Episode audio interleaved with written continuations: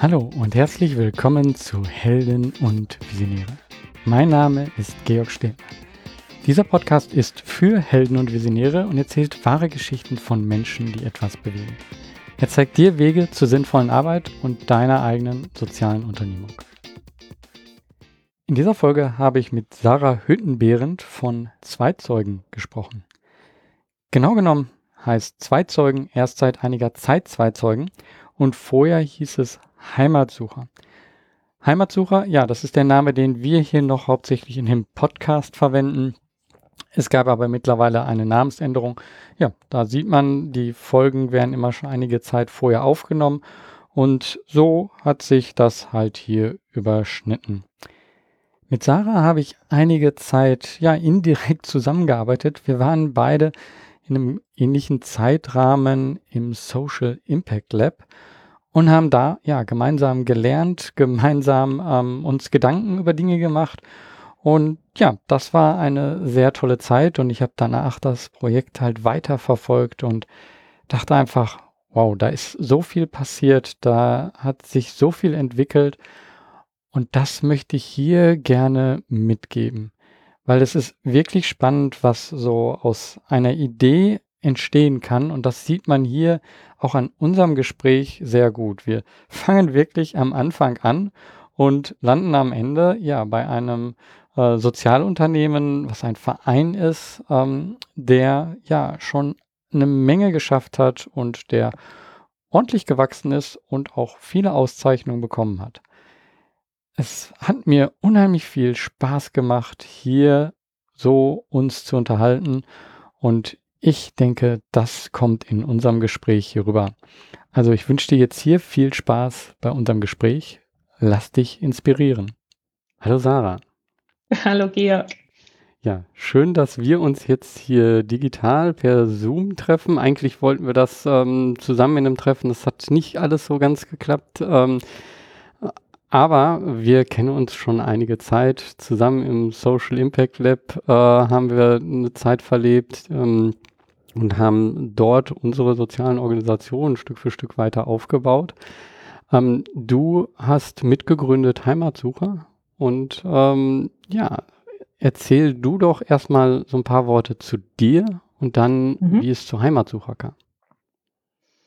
Okay, mache ich sehr gerne. Ähm, womit fängt man an, sich selbst vorzustellen? Ich bin ähm, Sarah gerade junge Mutter. Das ist, glaube ich, gerade ganz äh, präsent bei mir im Leben und gleichzeitig eben Mitgründerin von einer Organisation, die äh, in den letzten zehn Jahren auch so mein Lebensmittelpunkt geworden ist. Ähm, ich ja, bin 34 Jahre, muss ich gerade kurz überlegen. Irgendwann äh, bleibt man bei bestimmten Zahlen hängen. Ich hoffe, das stimmt. Und äh, lebe in Köln der kleinen Familie und genieße die Zeit hier echt sehr. Und mein Leben gerade, also ich glaube, ich bin gerade an einem Punkt, wo ich sehr angekommen bin im Leben. Ist vielleicht auch ganz gut so zu wissen.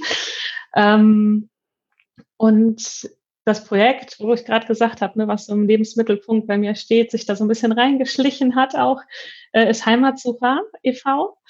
Und da werde ich ganz oft gefragt, was sich hinter diesem Namen verbirgt. Und wenn ich das jetzt ganz kurz beschreiben müsste, ist äh, das, würde ich sagen, dass wir Vorurteilen mit persönlichen Begegnungen ähm, versuchen, ja, oder versuchen Vorteile mit persönlichen Begegnungen zu begegnen, zu konfrontieren, weil ich glaube, dass ähm, Vorurteile unglaublich viel Schaden anrichten können und sobald man es aus diesem Allgemeinen hin zu so einem Eins zu eins ähm, zu einer wirklichen Begegnung, sage ich mal, runterbricht, wird ganz viel aufgelöst. Ganz konkret ähm, haben wir uns das Thema ähm, von Holocaust-Überlebenden vorgenommen und vor allen Dingen eben dieses Vorurteil von Antisemitismus. Denn ähm, ja, was wir gemerkt haben, ist, dass es in Deutschland bis heute unglaublich verbreitet ist, antisemitische Vorurteile, bis hin eben zu Rassismus und gleichzeitig auf der anderen Seite ähm, ganz selten das Ganze heruntergebrochen wird auf die tatsächlichen Menschen, die hinter so einem Vorurteil stecken. Ähm, was machen wir ganz konkret? Wir haben mit ähm, Überlebenden des Holocaust gesprochen, haben diese Gespräche und diese Begegnungen aufgenommen und geben sie auf eine möglichst persönliche Art und Weise weiter, nämlich indem wir diese Geschichten anstelle der Überlebenden weitererzählen. Und damit begegnen wir mehreren Herausforderungen, die sich aktuell unserer Gesellschaft ähm, ja, zeigen. Das eine ist, dass Überlebende eben selbst nicht mehr lange ihre Geschichte erzählen können. Ne, die sind zwischen 80 und 100 Jahren alt. Und ähm, das äh, ist genau aus dem Sinne so schwierig oder so herausfordernd, weil ähm, ich glaube, dass man eine Zeit wie den Holocaust erst dann wirklich versteht, wenn man so eine persönliche Lebensgeschichte hört. Und das habe ich selbst erfahren dürfen. Und das ist etwas, was ich eigentlich auch jungen Generationen, was wir jungen Generationen ermöglichen wollen, so eine Begegnung. Ähm, das Zweite ist eben, dass wir leider nicht sagen können, die Zeit des Nationalsozialismus ist vorbei und wir haben kein Problem mehr in Deutschland mit Antisemitismus und Rassismus, wenn man in die aktuelle politische Entwicklung guckt. Aber genauso auf jeden Schulhof in Deutschland merkt man, dass da Vorteile immer noch unglaublich tief sitzen, auch Vorteile, die wir aus der Zeit der Nazis übernommen haben und dass es umso wichtiger ist, dass Menschen von dieser Zeit wissen, dass sie aber auch verstehen, was es bedeutet, ähm, aufgrund seiner Religions-, Kulturzugehörigkeit, was auch immer, ähm, verfolgt zu werden um, und dass gleichzeitig eine junge Generation heranwächst, die sowas nie wieder zulässt. Hm. Und äh, das ist das, was Heimatsucher machen möchte. Genau, mal so versucht zusammenzufassen. Ja. ja. ja. also ich bin auch noch ähm, groß geworden in, ähm, zu einem Zeitpunkt, wo, wo das ähm, ja also sehr oft auch noch im Fernsehen über Dokus und so. Ja, jetzt gibt es auch noch Sender, die das dauernd machen, aber wo das auch noch im äh, Dokus war und äh, das Thema hat mich persönlich schon irgendwie beschäftigt. Also ich glaube, ich bin noch groß geworden ähm, äh, mit dem Gedanken so, ja, Deutschland und Deutscher zu sein, ist schon was Besonderes irgendwo. Also besonders jetzt in ähm, man, man, muss darüber, darüber reflektieren und äh, nachdenken, was das bedeutet. Und für mich war das erste Mal äh, so eine Änderung in dem, äh, wie sehe ich Deutschland äh, mit der Fußball-Weltmeisterschaft. Davor hätte ich mir nie vorstellen können, eine, eine Fahne oder so zu schwenken. Und, aber ich glaube, genau das ist jetzt, das sehe ich bei meinen Kindern, ähm, vollkommen anders. Also die haben ganz anderen Bezug dazu und sehen diese Vergangenheit gar nicht mehr so. Und deswegen denke ich, das ist ähm, sehr wichtig, wie ihr das macht und was ihr da macht. Also ihr geht ja auch in, in Schulen hinein und zeigt das dort. Ähm, genau, ich habe ähm, ja. Ja, genau, ich habe gerade gemerkt, also ich habe ja gesagt, wir geben diese äh, Geschichten weiter, aber das ist jetzt erstmal sehr abstrakt. Ne? Wie kann man sich das vorstellen? Also ich ähm, würde es immer so beschreiben, dass wir eine Lebensgeschichte von jemandem erzählen, der uns ans Herz gewachsen ist. Und äh, das bedeutet eben auch, dass wir vor allen Dingen in Schulen und zu jungen Generationen gehen und da in der Klasse stehen und eben von diesen Menschen berichten, die jetzt mich auch unglaublich beeindruckt haben. Das heißt, ich stehe in der Klasse und erzähle von Elie oder Frieda und was sie erlebt hat. Ähm, und das Spannende ist, wenn man das so runterbricht auf eine Lebensgeschichte, dann ist das plötzlich kein Geschichtsunterricht mehr, der manchmal auch langweilig sein kann, sondern hat man dann eine Klasse vor sich, die mitfühlen, die auch mit äh, fiebern in einer gewissen Weise, die Nachfragen stellen, die plötzlich ganz interessiert sind und diese Person eben kennenlernen wollen und verstehen wollen, was hat Frieda da erleben müssen und wie ging es ihr damit. Hm. Ja. Und das, das ist ja das, was ich hier mit dem Podcast auch mache. Also das eine ist die mhm. Information, die Organisation, worüber wir jetzt hier gerade äh, reden.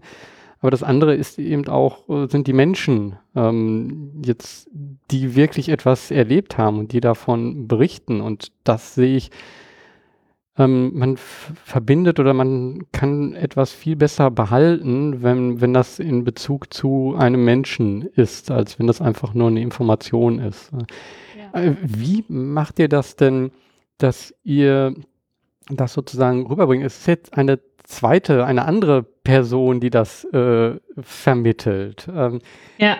Wie genau geht ihr daran? Das ist ja auch nicht einfach nur, ich, ich lese jetzt eine Geschichte vor, sondern ja. ähm, ihr geht da ja auch viel weiter. Ja, der ähm, selbst Überlebende und Friedensnobelpreisträger Elie Wiesel hat das mal wunderschön zusammengefasst. Er hat gesagt, jeder, der einem Zeugen zuhört, wird selbst zum Zeugen. Ähm, und da in diesen diesen Worten steckt eigentlich so die Seele von unserem Projekt. es geht halt nicht darum, es gibt ja viele Bücher, die man auch zu dem Thema lesen kann, auch von persönlichen Lebensgeschichten. Das, worum es uns aber geht, ist, dass ähm, der Zeitzeuge ist nicht mit in der Klasse, aber da stehe ich zum Beispiel anstelle von Frieda. Und dadurch, dass ich Friedas Geschichte kennengelernt habe und die mich so berührt hat, merke ich, dass ich erstmal selbst ein Bedürfnis habe, dass diese Geschichte nie vergessen wird. Das ist so, damit fängt es an. Ich selbst habe ein ähm, Bedürfnis, dass Friedas Geschichte weitergetragen wird. Und das nehme ich mit in die Klasse. Und dann erzähle ich eben nicht, ich lese nicht einfach eine Geschichte vor, sondern ich erzähle von Frieda, die mich so unglaublich beeindruckt hat. Und erzähle auch, warum die mich beeindruckt hat. Hm, und indem ich das mache, werde ich zu Friedas Zeugin. Und das nennen wir bei Heimatsucher Zweitzeugin sein. Also als zweite Zeugen mitzuhelfen, dass diese Geschichten nicht vergessen werden. Und ähm, darin steckt eine unglaubliche Motivation. Man kann das nur machen, wenn einem selbst das wichtig ist. Und wenn einem selbst das wichtig ist, dann wird das automatisch eben kein Ablesen, sondern dann ähm, bin ich begeistert und das merken die Schüler auch. Oder ich bin eben mit traurig, ich bin getroffen. Und ähm, dadurch wird die Geschichte von Frieda eben nicht nachgespielt wie in einem Theaterstück oder wie in einem Film, sondern ich erzähle sie so, wie ich sie wahrgenommen habe. Und natürlich ist da eine zweite Ebene mit drin, aber die schafft auch eine Brücke zwischen den Generationen. Die schafft es eben, dass die Schüler diese Geschichte nicht nur als, in Anführungsstrichen, Film wahrnehmen, der ja auch manchmal, sag ich mal, sehr weit weg von ihrem Leben ist, sondern die sehen da jemanden vor sich, der ähm, ja, wo sie merken, okay, das ist jetzt eine junge, ältere Frau, je nachdem, wie jung die Schüler sind, ähm, und die ist irgendwie berührt davon. Die hat da jemanden getroffen und ähm, hat sich eigene Gedanken gemacht und das ist was, was auch uns wieder betrifft. Und so wird man eben als zweiter Zeuge, als Zweitzeuge zu einem Vermittler zwischen Generationen. Mhm.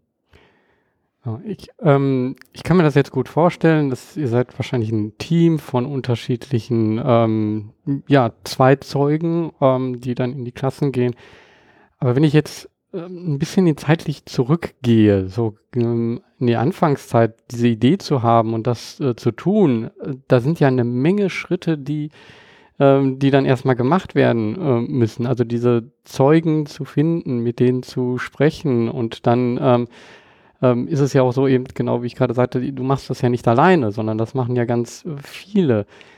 Wie hat sich das so entwickelt von, von der ersten Idee zu, zu dem, was es jetzt ist? Kannst du uns da so auf eine kleine Reise mitnehmen? Auf jeden Fall, super gerne. Ich versuche mich kurz zu halten, weil ich habe ja gerade gesagt, das sind jetzt mittlerweile fast, also in diesem Jahr jährt es sich auf zehn Jahre.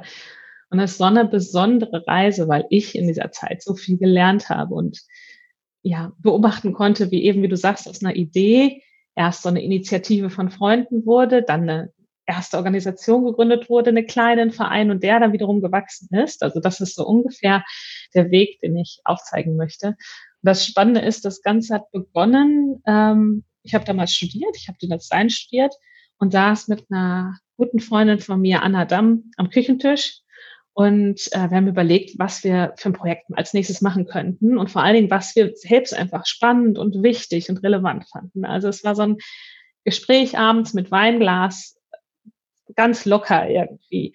Und ähm, Anna und ich sind beide die Generation, die, auch, die du auch beschrieben hast. Das heißt, wir haben beide das Thema ähm, des Holocaust ähm, häufig in der Schule gehabt und hatten so ein bisschen auch diesen Eindruck, ja, wir wüssten doch relativ viel darüber.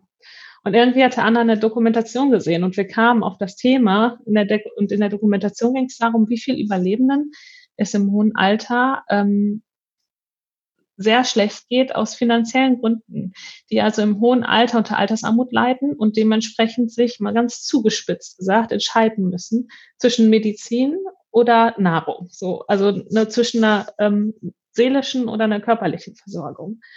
Ähm, und wir saßen da mit unserem Gläschen Wein, irgendwie ja auch arrogant zu sagen, ja, wir haben so viel über diese Zeit, wissen wir, ne? wir sind sehr aufgeklärt und sind beide total erschrocken, weil wir merken, okay, wir haben selber nie darüber nachgedacht, was eigentlich nach 45 passiert ist. In der Schule haben wir die Zeit 33 bis 45 vier bis fünfmal durchgekaut und ab 45 ist dann die Teilung Deutschland im Curriculum. Und damit auch dieser Gedanke mit Kriegsende, ist es vorbei und es ist gut. Aber das stimmt ja nicht.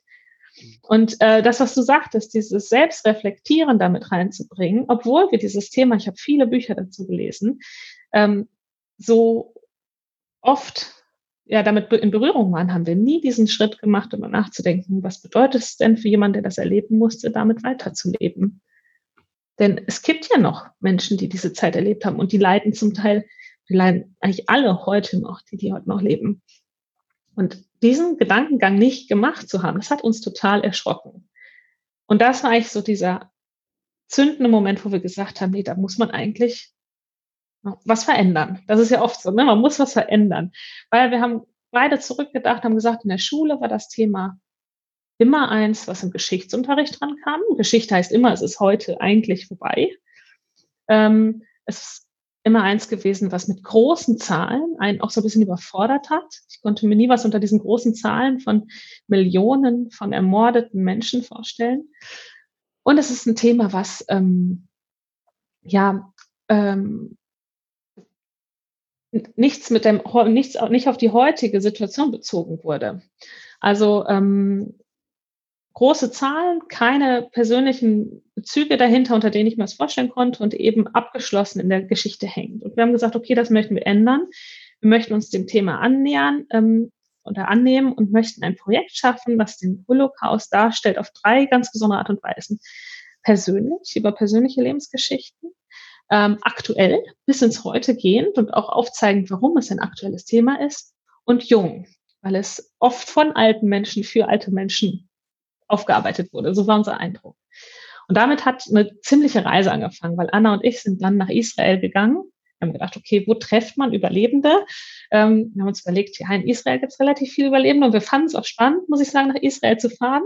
In Deutschland hat man, also wir haben beide, waren nie in Kontakt mit jemand Jüdischen, so und ähm, das war für uns auch eine Reise hin zu dieser Kultur, zu dieser Religion und ähm, das war ein großes Abenteuer, was wir, glaube ich, nicht gemacht hätten, wenn wir nicht von Anfang an zu zweit gewesen wären. Das Spannende war, wir hatten ein Konzept in der Hand, wir hatten aber keinen Kontakt. Ich werde oft gefragt, wie seid ihr denn an die Überlebenden gekommen für ein Interview? Wir sind nach Israel gefahren, wir hatten keinen einzigen Kontakt. Man könnte sagen, es war eine ziemlich naive Aktion. Was wir hatten, war, wir haben ein halbes Jahr ähm, vorher mit unserem Professor wirklich ein gutes Konzept erarbeitet für eine Ausstellung, also auch die Frage beantwortet, was machen wir mit den Interviews, wie wollen wir die aufbereiten, wie schaffen wir es eben, dass diese Geschichten zukünftig nicht wieder, sage ich mal, als abgeschlossen wahrgenommen werden, niemanden berühren oder ja nicht berühren auf die Art und Weise, wie wir das wollten. Und wir hatten uns also viele Gedanken gemacht. Und dann sind wir in Israel ähm, zu dem größten ähm, Museum, zur größten Gedenkstätte, aber auch zu einer Bildungsstätte, alles in einem Yad Vashem gegangen haben da unser Konzept vorgestellt. Und darüber haben wir tatsächlich ähm, Kontakt zu Überlebenden bekommen. Und das ist vielleicht so der zweite Meilenstein in dieser Geschichte, denn bis dato war das alles sehr theoretisch. Wir hatten zwar irgendwie unsere Empörung über ein Problem, wir hatten auch eine Idee von einer Lösung, wir waren ganz begeistert, aber es war noch nicht dieser Moment, dass, es, dass ich irgendwie selbst involviert war. Und das ist ja oft und ich finde, das ist so der Knackpunkt, den wir auch heute versuchen, immer wieder in den Fokus zu rücken, wie wichtig eine persönliche Begegnung ist. Bis dahin war ich Designstudentin und ich hatte immer vor, irgendwann mal in einer Designagentur zu landen. Ähm, oder ja, was macht man als Designer? Also man geht in eine Agentur und gestaltet dann Dinge. Und ähm, in Israel haben wir dann Überlebende getroffen und ich habe Frieda Klieger zum Beispiel getroffen. Das ist so meine Begegnung, die für mich ganz, ganz viel verändert hat. Denn ähm, mit dem Kennenlernen dieser Frau habe ich, glaube ich, zum ersten Mal wirklich begriffen, was ich mehrfach in Büchern gelesen, in der Schule durchgenommen habe. Und ähm, zum allerersten Mal saß ich jemandem gegenüber, der es irgendwie geschafft hat, zu zeigen, ähm, was, was so eine Verfolgung, was die Zeit des Holocaustes für eine Person selbst bedeutet hat. Und ähm, ja, man, sagt er oft, ne, man, dass man ja die Geschichte kennen muss, um sie nicht zu wiederholen. Und ähm, viel wichtiger, glaube ich, ist es, dass man die Geschichte nochmal fühlen muss, um sie nicht zu wiederholen. Weil vieles davon gewusst habe ich schon, aber in dem Moment, wo ich vor Frieda saß und sie mir davon erzählt hat und ich vorher gemerkt habe, ich finde diese Frau unglaublich beeindruckend, ich habe die unglaublich gern, wird es so viel schmerzhafter und schwieriger, Geschichte zuzuhören. Weil man den Ausmaß zum ersten Mal vielleicht so ein ganz klein bisschen mitversteht. Und wir sind aus Israel zurückgekommen mit ganz vielen Eindrücken im Herzen und haben gemerkt, das hat uns verändert. Wir hatten, normalerweise machst du im Design eben Projekt, wie in vielen Studiengängen. Und wenn das Semester zu Ende ist, dann schließt du das ab und das geht in die Schublade und dann ist halt auch vorbei. Ne? Aber wir haben diese Geschichten haben uns nicht mehr losgelassen. Das haben wir ganz stark gemerkt. Und ähm, ich glaube, ich bin während dieser Reise und während dieses Projektes eben, habe ich mich auch so verändert, dass ich nicht mehr Designerin werden wollte, sondern ich wollte eigentlich Friedas Zweitzeugin sein. Und das wusste ich damals noch nicht, das konnte ich noch nicht in so ein Wort fassen, aber ich glaube, das war genau der Moment. Mhm. Und ja. Darf, darf ich da reinhaken? Also wir sind jetzt ja in einem sehr frühen ähm, Moment noch und ähm, da, also das zu machen, diesen Schritt zu gehen und da auch einfach so ins Blaue sozusagen nach Israel zu reisen, hattet ihr da Zweifel, dass das, ähm, ja, dass es vielleicht alles gar nichts wird und dass, äh, dass ihr vielleicht auch ähm, ja, gab es ein Gefühl, dass wir vielleicht auch weggesch, äh, also wieder gesagt werden, ja, jetzt kommen da die, ich übertreibe es jetzt vielleicht ein bisschen, aber jetzt kommen da die Deutschen und die wollen das jetzt äh, aufarbeiten. Hat ihr Angst, dass ihr, ihr da auf mhm. etwas stoßt ähm, und dadurch auch Zweifel, ja, machen wir das Richtige? Können wir, können wir das ähm, machen? Oder äh, war das gar kein Thema für euch? Doch, wir hatten totale Sorge, dass da kommen jetzt zwei Deutsche Mädchen, Frauen ähm, und wollen mit überlegen, also wollen die uns ihre Geschichte erzählen? Ähm, dürfen wir überhaupt nachfragen? Wir hatten große Sorgen, wie das ankam, dass wir da als Deutsche hinkommen und uns anmaßen. Ja, wir hatten ja auch ein ganz spezielles Konzept. Es war uns wichtig, diese Personen darzustellen als starken Kontrast zu den Zahlen. Das heißt, wir, unser ähm, Teil des Konzeptes war, dass wir diese Interviews bei den Leuten zu Hause geführt haben. Wir wollten Fotos in deren neuen, deren neuen Heimat, in deren Zuhause machen, weil wir so einen ganz intimen Einblick geben wollten. Also auf einer ganz menschlichen Ebene. Und das finde ich ist ganz schön viel verlangt. Als fremde deutsche Person sich einzuladen zu jemandem Überlebenden nach Hause, finde ich auch im Nachhinein immer noch krass. Ähm, und wir hatten Sorge. Ähm, zum Glück, glaube ich, dass, sag ich mal, da waren wir zu zweit es gibt so ein paar Momente, wo das ganz deutlich wurde. Wir haben, sind beide, sag ich mal, vom Typ her nicht so, dass wir uns total viele Sorgen machen. Sonst wären wir, glaube ich, nicht ohne Kontakt nach Israel geflogen, was ein bisschen bescheuert war. Ähm, aber ja, geklappt hat. Also darum haben wir weniger Sorgen gemacht. Wir hatten total Sorge, ähm, dürfen wir das überhaupt? Und da hat man sich aber zu zweit, finde ich, das hat geholfen, immer wieder diese Sorge auch genommen. Also eine größte Hürde für uns war zum Beispiel, wir hatten Kontakte zu Überlebenden, wir hatten Telefonnummern und Namen und mussten die anrufen. Dieses Anrufen, das war so ein Akt, Georg. Also, war, also wir saßen da beide auf dem Bett in unserem Zimmerchen und haben immer gesagt, okay, jetzt musst du anrufen. Und dann haben wir uns immer so den Hörer gegenseitig hin und her gegeben und der eine hat den anderen eben gezwungen, jetzt diese Nummer zu wählen und bei jemand ganz Fremden zu erklären, hallo, wir sind Anna und Sarah, äh, wir haben jetzt ihre Nummer von dem und dem und wir würden gern ihre Geschichte hören. Wir würden gern zu ihnen nach Hause kommen. Das war, das war so, also das hätte ich, glaube ich, alleine nicht gemacht. Aber zu zweit und mit diesem klaren Vorhaben, diesem ganz klaren Projekt, ist einfach schon wie so ein selbstgegebener Auftrag, war man dann irgendwie so drin, weißt du, dann kommt man nicht mehr raus. Und das war, glaube ich, gut so, weil, ähm, ja, ich weiß nicht, ob wir es sonst gemacht hätten. Wahrscheinlich nicht. Mhm. Ja, also kann ich mir gerade wirklich gut vorstellen, dass man sich da ja, man ist ja auch in einem fremden Land, ihr kennt die Kultur gar nicht, ne? ihr habt wahrscheinlich selber auch erstmal einen Kulturschock gehabt sozusagen. Mhm. Und dann in der Situation diese Schritte zu gehen, also ähm, alle Hochachtung, äh, ich finde aber super, was da draus dann geworden ist. Das war zu dem Zeitpunkt ja überhaupt nicht absehbar für euch. Ähm, ähm das ich frage mich aber auch, ähm, die, dieses Vorhaben zu haben ähm, und habt ihr das, ähm, du hast gesagt, ihr habt mit einem Professor gesprochen, das heißt, es war ja auch eine Teil einer Arbeit. Ähm, habt, wie seid ihr sonst damit umgegangen ähm, gegenüber anderen? Also ihr musstet natürlich dann jetzt in Israel da äh, sprechen. Ähm, du hast gesagt, es hat geklappt, äh, aber ist genauso vielleicht auch Kritik gekommen? Sind, sind einige vielleicht, äh, haben direkt den Hörer aufgelegt oder haben gesagt, äh, haben da, ähm, haben das Ganze abgelehnt, also auf, auf, an der Stelle? und ähm, auch von hier in Deutschland aus. Ja, jetzt geht ihr dann nach Israel mit dem Vorhaben. Äh, wie sind damit, äh, wie ist damit eure Umgebung mit umgegangen?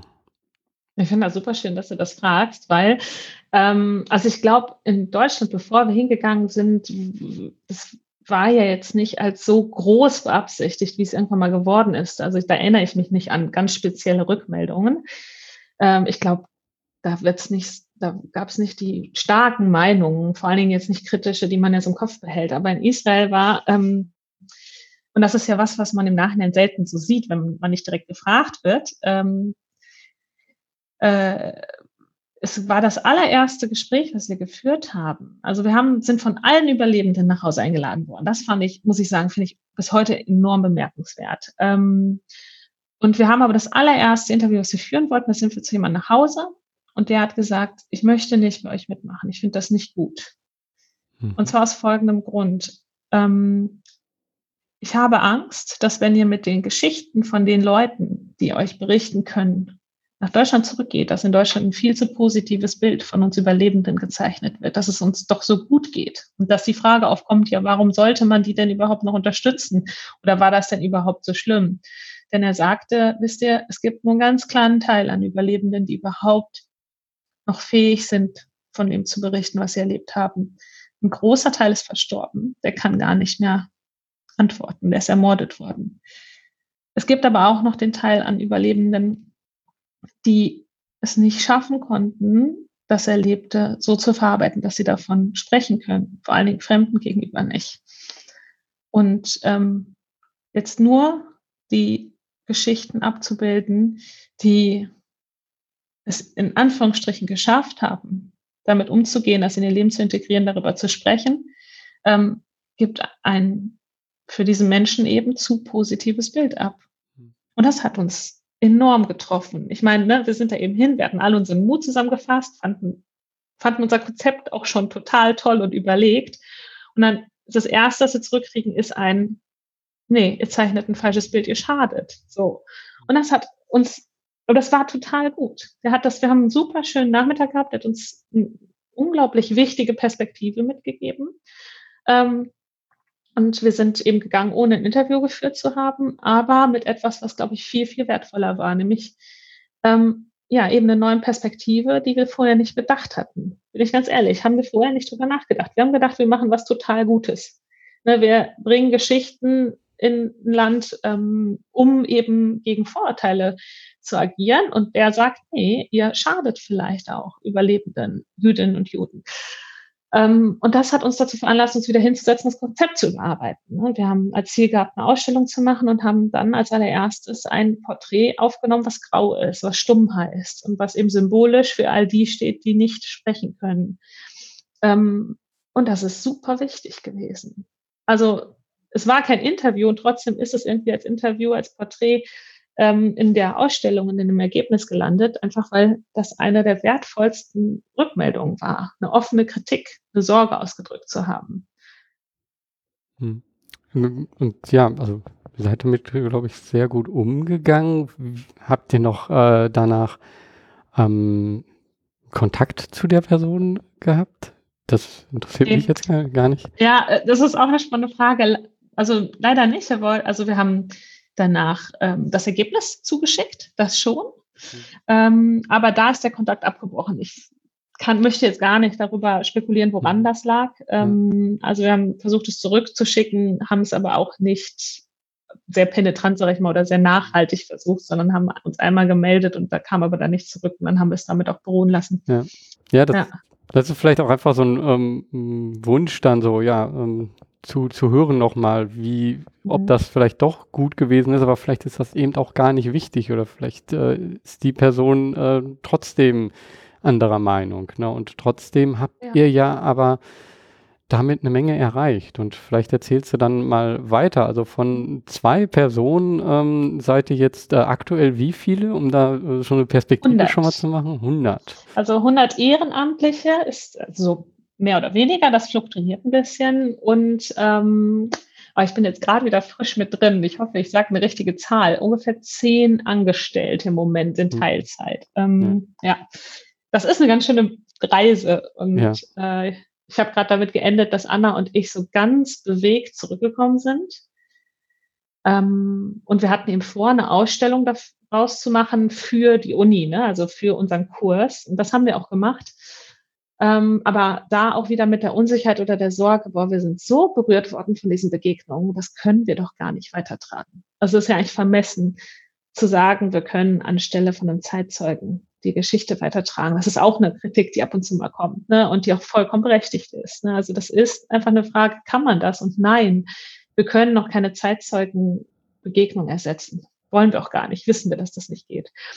Aber was mich sehr ähm, beeindruckt hat und Anna auch, war, dass ähm, wir hatten so einen sehr, ich sag mal, harten Professor, so einen Knochen. Oder? So, der war so, der war sehr direkt, ähm, der war aber eben auch, sag ich mal, sehr zurückhaltend, was Gefühle angeht. Und wir kommen da mit einem vollkommen gefühlvollen Ergebnis, mit einer kleinen Ausstellung im Kurs ähm, zur Prüfung und erzählen diese Geschichten. Und am Ende dieser Präsentation merke ich, und das, hatte, das habe ich noch so im Kopf, wie er sich so eine Träne aus dem Augenwinkel wegwischt. Und ich glaube, das war der Moment, wo Anna und ich verstanden haben, okay, tatsächlich können wir vielleicht Menschen berühren. Wir können Elisheva und Rolf und äh, Tibi nicht ersetzen. Ne, wenn die, wenn ein Zeitzeuge stirbt, dann stirbt ein ganz großer Teil persönlicher Geschichte. Aber wir können unsere Perspektive darauf teilen und damit tatsächlich trotzdem eine Begegnung schaffen. Und das war, glaube ich, der Moment, wo wir Glauben in diese Idee für uns gefasst haben. Vorher war es ein Uni-Projekt. Und in dem Moment haben wir gemerkt, okay, wir können tatsächlich vielleicht was bei Menschen auslösen. Ob man jetzt vom Bewirken sprechen möchte, ist ja sehr umstritten, aber äh, wir haben da gemerkt, wir können Emotionen transportieren und diese Geschichten so weitertragen, wie wir das uns vorher auch eigentlich gewünscht hatten. Und das war super spannend zu merken. Und davon haben wir natürlich so unserem Umfeld erzählt, ne? Schwestern und äh, Freunden. Und ähm, an dem Punkt hing es gar nicht mehr an Anna und mir, dass es weitergeht. Denn wir hatten, waren da jetzt erstmal so, standen da und waren sehr überfordert von all diesen Emotionen. Und dann kam tatsächlich ähm, zwei zusätzlich zwei neue Personen mit in diesem Kreis. Und zwar ist es einmal Annas Schwester gewesen, und Annas Schwägerin. Also merkst du, es ist so dieser Klassiker, man erzählt halt in seinem Umfeld von etwas, was einen bewegt. Und ähm, Annas Schwägerin war kurz vorher bei Amnesty International in einem äh, ähm, Praktikum gewesen, Ruth Anne Damm. Und die hat das gehört, was wir gemacht haben und hat diese Geschichten gelesen. Die hat uns geholfen, teilweise die Geschichten zu übersetzen. Und die hat in dem Moment direkt gesagt, boah Leute, das ist so toll und so wichtig. Das müssen wir auf eine größere Bühne bringen. Und das Schöne ist, Rudi ist bis heute in unserem Vorstand und war sozusagen diejenige, ich glaube, es war so die erste, die so eine große Vision formuliert hat für das, was wir damals als kleines Projekt gemacht haben. Gesagt, das müssen mehr Leute sehen. Äh, und hat es tatsächlich geschafft, dass wir aus dieser Uni-Ausstellung ähm, diese tollen Geschichten im Düsseldorfer Landtag zeigen konnten. Und äh, die andere Person, die dazugekommen ist, ist die Schwester von ähm, Anna, äh, Anna die Sarah Boll. Das ist ein bisschen schwierig, haben alle ähnliche Namen. Ähm, und die hat damals auf Grundschullehramt studiert mit Katharina Spirawski. Und die beiden sind hingegangen und haben gesagt, boah, diese Geschichten berühren so sehr, aber noch viel wichtiger ist, die füllende Lücke, die im Moment besteht. Die beiden haben auf Grundschullehramt studiert und äh, haben in einem Lehrstuhl, der sich mit Holocaust Education beschäftigt hat, dazu geforscht, wie kann man dieses Thema in der Grundschule vermitteln altersgerecht. Und die sagten, es fehlt an richtigen Geschichten, die zwei ganz wichtige Punkte bedienen. Das eine ist, Geschichten, die nicht nur aus dieser Zeit des Grauen berichten, die also einen ganzen Menschen darstellen, nämlich einen, der auch mal so jung war wie Kinder in der Grundschule, mit den gleichen Träumen, mit den gleichen Themen, mit den gleichen Ängsten. Und uns fehlen eben Geschichten, die nicht, also die über das Ende des Krieges hinausgehen und den Kindern helfen, auch aus dieser Schreckenszeit herauszukommen. Und die haben sich unsere Interviews durchgelesen und haben gesagt, perfekt, daraus könnten wir was, ein Konzept für Kinder und Jugendliche machen. Und die beiden haben ähm, zunächst die Idee mit reingebracht und dann eben auch diese Ausstellung, die wir erstmal für erwachsene Leute, sage ich mal, gemacht haben, ähm, der ein didaktisches Konzept zu schenken mit dem wir tatsächlich eigentlich die erreichen können, wo es am wirksamsten ist. Denn das ist das Spannende.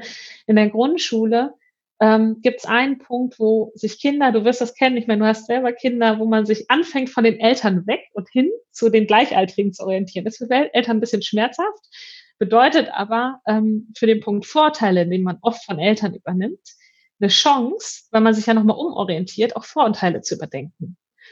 Und Kathi und Sarah haben damals gesagt, genau das ist der Punkt, wo wir ran müssen. In der Grundschule werden heute schon ganz viele Vorurteile ganz gezielt genau zu diesem Zeitpunkt thematisiert. Aber Antisemitismus ist eins, was in Deutschland immer noch mit ganz viel Angst behaftet wird. Deswegen trauen sich Lehrer da nicht ran. Den fehlen also gute Materialien. Lass doch Lehrern eine Möglichkeit bieten, schon in der Grundschule dieses Thema Holocaust anzugehen, um aufzuzeigen, wie schlimm Vorurteile sind. Und genau das haben wir gemacht. Auch da wieder viel Angst mit dabei. Wir haben eine Ausstellung in Osnabrück gemacht äh, mit dem Lehrstuhl für Holocaust Education, haben Schulklassen eingeladen. Wir haben ganz viele Schulklassen eingeladen, sodass wir schon echt, ich weiß gar nicht, 10, 20 Führungen durch die Ausstellung gebucht hatten. Mit unter anderem, weiß ich nicht, ähm, es waren zwei Klassen äh, von einer Hauptschule, irgendwie so um die 15 Jahre waren die, ähm, also 50, ungefähr 14, 15-Jährige, äh, und wir standen dann und haben gedacht, ach du meine Güte, was, wenn das nicht funktioniert? Dann werden wir da von 50 pubertären Kiddies, Jugendlichen angeguckt, ausgelacht vielleicht, denen ist langweilig, die machen sich über das Thema lustig, werden richtig Sorge vorher. Und die, dann kommen auch noch die Lehrer oder die Lehrerin, ich weiß nicht mehr, äh, wer es war, vorher zu uns und sagt, ja, aber sie werden jetzt nicht, also die können nicht lange lesen, das funktioniert nicht. Und wir hatten in unserem Konzept tatsächlich eine halbe bis dreiviertel Stunde Lesezeit eingeplant und wir haben echt gedacht, ach herrje, was soll das werden? Und dann führen wir durch die Ausstellung und erzählen eben, erzählen immer zuallererst eine Geschichte und haben diese Riesengruppe an Jugendlichen vor uns und es ist mucksmäuschenstill und die gucken einen mit so großen Augen an und du denkst einfach, okay, krass, damit hätte ich, mit allem gerechnet, aber damit nicht. Und das war so berührend. Genauso halt, wir hatten natürlich auf Grundschulen eingeladen. Ähm, einfach zu sehen, wie berührt diese jungen Menschen sind, was für kluge Fragen die stellen. Ähm, da, keiner von uns hätte je damit gerechnet. Ne? Also auch das wieder. Wir hätten nicht gerechnet, dass wir irgendwann im Landtag in NRW landen, aber auch vor allen Dingen nicht, dass wir es mit diesen Geschichten tatsächlich schaffen, jungen Menschen so eine neue Sicht auf Geschichte ähm, zu vermitteln, die ihnen Mut zu machen, das auch nochmal ja, die eigenen Einstellungen zu hinterdenken und denen auch Mut zu machen, dass sie selbst, und das ist ja das Schöne an dem Konzept, zu Zweizeugen werden können. Wir können eben selbst sagen, okay, das hat mich berührt, ich helfe, Friedas Geschichte weiterzutragen. Ich gehe nach Hause, erzähle meinen Eltern davon oder wir machen einen Artikel für unsere Schulzeitung und die haben selbst eine Möglichkeit, Teil davon zu sein, dass Geschichte nicht vergessen wird. Und das waren zwei ganz, ganz wichtige Schlüsselmomente, warum das, glaube ich, aus einem Uni-Projekt hin zu einem richtigen Verein geworden ist. Hm.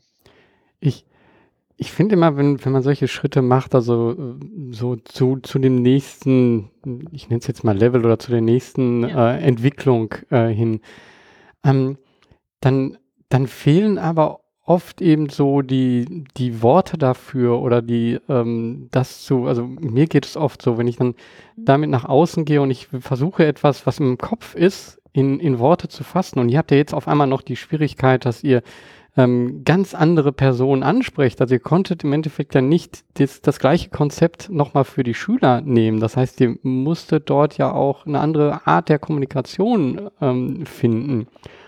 Und das ist wahrscheinlich zu dem Zeitpunkt damals ganz anders gewesen, als es jetzt momentan ist, dadurch, dass ihr viel mehr Erfahrung äh, habt. Ist, ist das so? Ähm, ähm, würde ich Sie gerade ein fragendes Gesicht bei dir. Äh, ich ich frage mich äh, immer so, ähm, von, von einem Schritt sozusagen, das, das eine ist das theoretische Denken, so, ja, wir wollen dorthin, wir wollen das machen.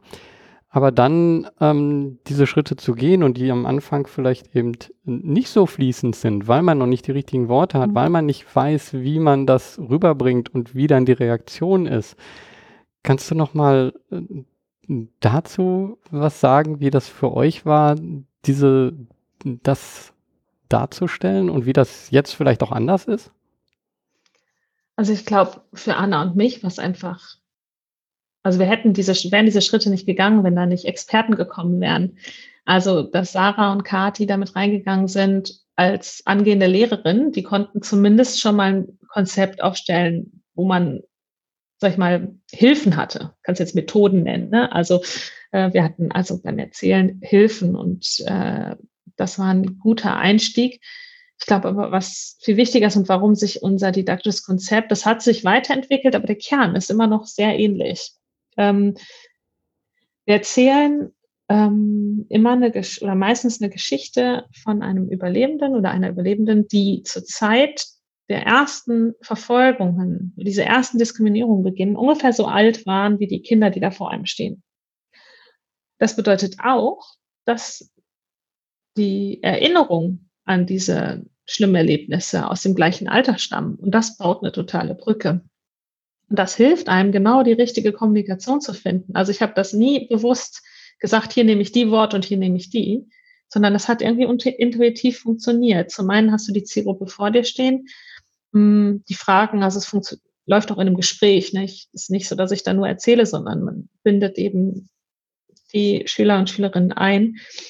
Ähm, und dann, wenn das Jüngere sind, dann erzähle ich die Geschichte von Israel Lichtenstein. Zum Beispiel, der war damals eben sieben, acht Jahre und musste ohne seine Eltern fliehen, ähm, musste aber auf seine beiden kleinen Cousins aufpassen. Und ähm, das gibt ganz andere Themen und eine ganz andere Erzählung, als wenn ich da ähm, Jugendliche im Alter von, weiß ich nicht, 14, 15 habe, für die eigentlich eher so das andere Geschlecht interessant ist als ein Geschichtsthema. Dann kann ich von Elie Schever erzählen, die ähm, zurzeit, äh, die hat, kommt aus Holland und als Deutschland Holland überfallen hat, ähm, war die heiß verliebt, sagte sie immer. Ne? Das ist Holländerin, die war heiß verliebt. Und ähm, davon, dass sie aber ihren heißgeliebten Bernie nicht mehr sehen durfte, weil sie sich verstecken musste und die beiden sich Tagebücher geschrieben haben, voller Liebesbriefe. Und sie ausgemacht haben, wenn sie das überleben, dass sie sich dann auf einer Parkbank treffen an einem Mittwoch. Und wie Elie Schever dann da saß und auf ihn gewartet hat und er aber nicht gekommen ist. Ähm, das hilft einem, glaube ich, in die richtige Kommunikation einzusteigen, weil die Themen zum einen eben übergreifend sind. Liebe und Freundschaft und Angst und Verlust, das sind Themen, die jeder versteht. Und die Worte und die Sprache ist oft von den Geschichten vorgegeben, weil die Überlebenden zwar jetzt super alt sind, aber damals ja Kinder oder Jugendliche waren, mit Träumen, mit Hoffnungen, ähm, mit Wünschen, mit Ängsten, die jeder nachvollziehen kann, der im Alter ist. Hm. Und das hilft, glaube ich, sehr. Ja. Ähm, für euch als Organisation, wenn ihr sagt, ihr habt ja jetzt Hauptamtliche, dann, ähm, mhm. ja, dann ist das ja auch irgendwo finanziert. Wie, wie war der Schritt denn für ähm, von dieser Idee so, ja, wir machen das, dann habt ihr die ersten Sachen gemacht da ähm, und, und dann zu sagen, oder vielleicht auch die, der Gedanke so, ähm, ja, wir wollen das ja am Leben äh, halten und das mhm. ist jetzt kein Hobby, was wir jetzt hier machen. Wie, wie können wir das denn äh, wirklich ähm, weiter verbreiten, weiter am Leben halten. Wie war da der Schritt für euch? Ich habe so ein bisschen das Gefühl, im Nachhinein ist das vor allen Dingen innerer Schritt gewesen, auch so ein Selbstbewusstseinsschritt für uns. Wir waren ja so eine Gruppe von Freunde, Familie, Mix ähm, und haben aber ja durch diese Ausstellung, durch dieses didaktische Konzept haben Fremde davon damit Berührung bekommen. Die sind auf uns zugekommen, haben gesagt, sag mal, kann man da nicht mitmachen? Und wir waren im ersten Moment vollkommen überfordert davon. Also natürlich war das toll, wir haben uns super gefreut, aber wir hätten nicht damit gerechnet. Ne? Also irgendwie ist das ja, wenn man so eine kleine Idee anstößend daraus was macht, geht man ja nicht davon aus, dass dann irgendwann das so Kreise zieht, dass jemand auf uns zukommt und sagt, wie kann ich denn bei euch mitmachen? Und ich weiß noch, wir haben die ersten, in Anführungsstrichen, Bewerbungsgespräche mit Ehrenamtlichen im Wohnzimmer geführt und wussten selbst überhaupt gar nicht, was wir jetzt mit denen, also wir haben halt im Kopf gehabt, ja klar, könnt ihr mitmachen, ist doch voll toll, wenn ihr euch mit engagieren wollt. Ähm, und mussten uns da zum ersten Mal damit auseinandersetzen, dass man aber dann auch eine Struktur bieten muss, wo jemand mitmachen kann. Also es, ne, unter Freunden funktioniert das, wenn man sagt, ja, wollen wir heute Abend mal telefonieren. Aber wenn andere dazu kommen, braucht man ja tatsächlich irgendwie eine Organisationsform. Und das war der Grund, warum wir dann, ja, musste man eben recherchieren, überlegen, was für eine Organisation kann das werden. Und wir haben von Anfang an immer gesagt, das ist uns wichtig, dass jeder, der möchte, Zeitzeuge werden kann. Und deswegen haben wir uns, und das ist im Bereich soziale Unternehmertum tatsächlich selten, dafür entschieden zu sagen, ja, wir machen einen Verein.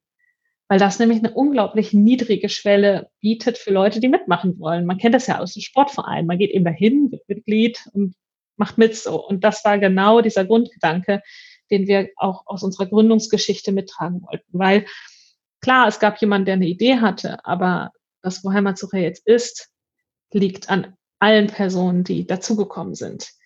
Und ähm, das war bei den ersten Schritten mit Rudi, mit Kati, mit Sarah so. Das war aber auch mit jeder neuen Person, die gesagt hat, ich möchte mitmachen. Die hat natürlich einen Teil von dem Projekt geprägt. Und wir sind also eine Organisation geworden, das war ein wichtiger Schritt, aber vor allen Dingen, um Leuten einen Rahmen zu bieten, mitzumachen. Und wir haben dann, oh, ich glaube, fünf, sechs Jahre oder länger, sieben Jahre ohne Finanzierung gearbeitet. Also wir haben mit einer ganz geringen Finanzierung. Wir haben am Anfang die Sachen selber bezahlt, alles im Ehrenamt gemacht, neben dem Studium und haben, glaube ich, erst sehr spät gemerkt, dass ähm, wir auch höhere Ziele haben dürfen. Und deswegen sage ich, war das ein Selbstbewusstseinsthema. Also wir haben viel Zuspruch von außen bekommen in der Ausstellung, ganz viel Rückmeldung. Wir haben einen Ausstellungskatalog veröffentlicht, der hat ganz tolle Rückmeldungen bekommen, also ein Buch, was wir dann auch verkauft haben. Ähm, aber den Schritt hin zu einem, auf so ein nächstes Level, wie du es genannt hast, der wurde, glaube ich, dadurch ausgelöst, dass ähm, wir bei Beratungsstipendien mitgemacht haben. Du hast gerade das äh, Impact Lab erwähnt. Wir haben als allererstes bei dem äh, bei PEP von Ashoka mitgemacht und bei Start Social und da haben wir so Beratungen bekommen aus dem Bereich der Sozialunternehmertum und aus der Wirtschaft, die alle uns darauf angesprochen haben, was ist denn eure Vision, was sind denn eure Ziele, drei Jahre, fünf Jahre, sagt mal. Und bis dato haben wir dann nie drüber nachgedacht. Wir haben einfach gemacht, ne, so und äh, saßen da erstmal so, äh, unsere Dreijahresziele haben irgendwas fantasiert. Das, ich habe letztens mal reingeguckt, ist sehr witzig, das zu lesen. Ähm, aber das hat uns tatsächlich auf den Gedanken gebracht, ja, wir können ja Ziele haben, wir können größer denken. Und da war der Punkt, wo dann auch angefangen hat, okay, wenn wir größer denken und Ziele haben, dann müssen wir eben auch gucken, wie schaffen wir eine Struktur, ähm, die das ermöglicht. Dann haben wir also eine Ehrenamtsstruktur aufgebaut und gefördert und ja, wie, wie finanzieren wir das eigentlich?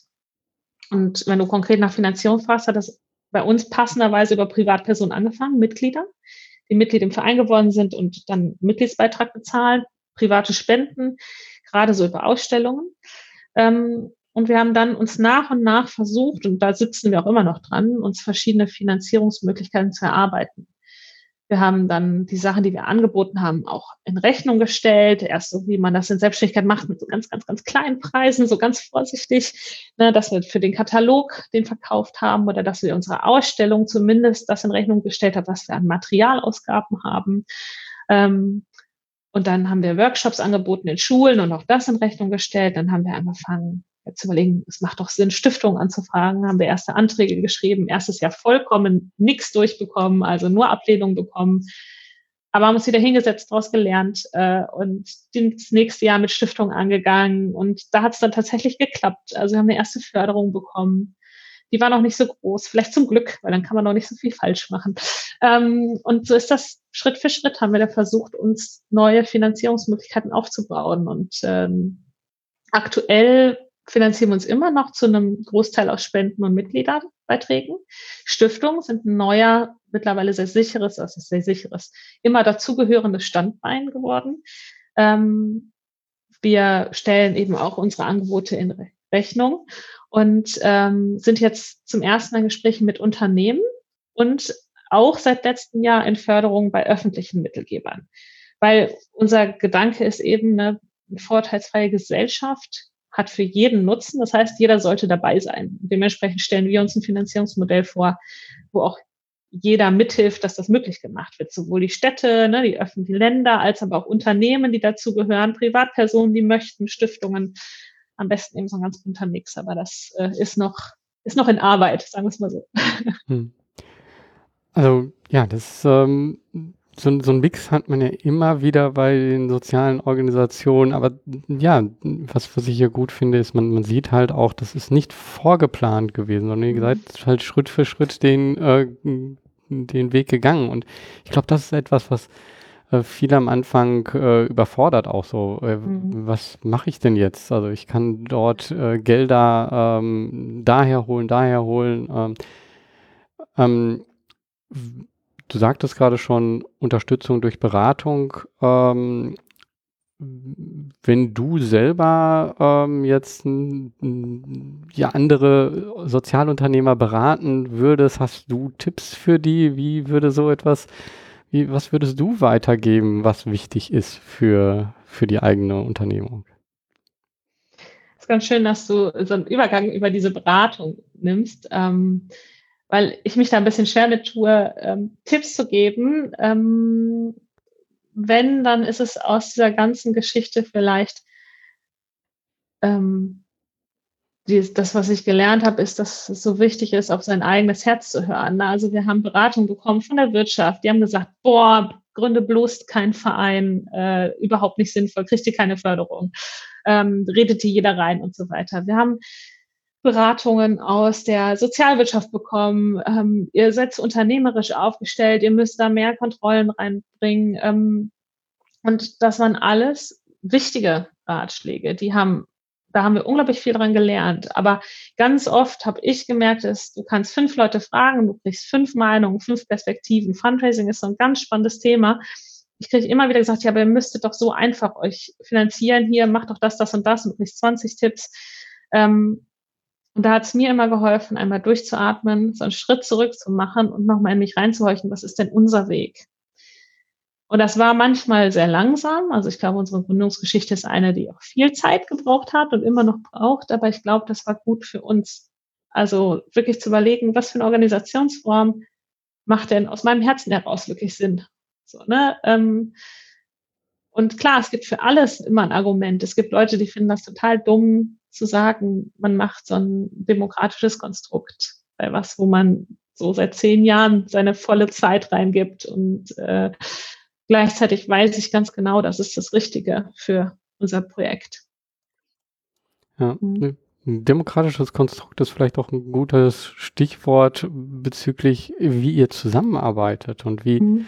wenn, wenn man einen Mix hat aus Hauptamtlichen und Ehrenamtlichen, dann ist natürlich die Frage, wie, ja, wer ist jetzt mit welcher Aufgabe hauptamtlich und wer ist ehrenamtlich und ähm, wie ist auch die Struktur bei euch? Also bist, ich sag mal, bist du die Chefin äh, oder wer jetzt äh, dich ähm, und oder gibt es dort eben äh, Bereiche, die vollkommen mhm. autark arbeiten? Kannst du da vielleicht einen Einblick geben?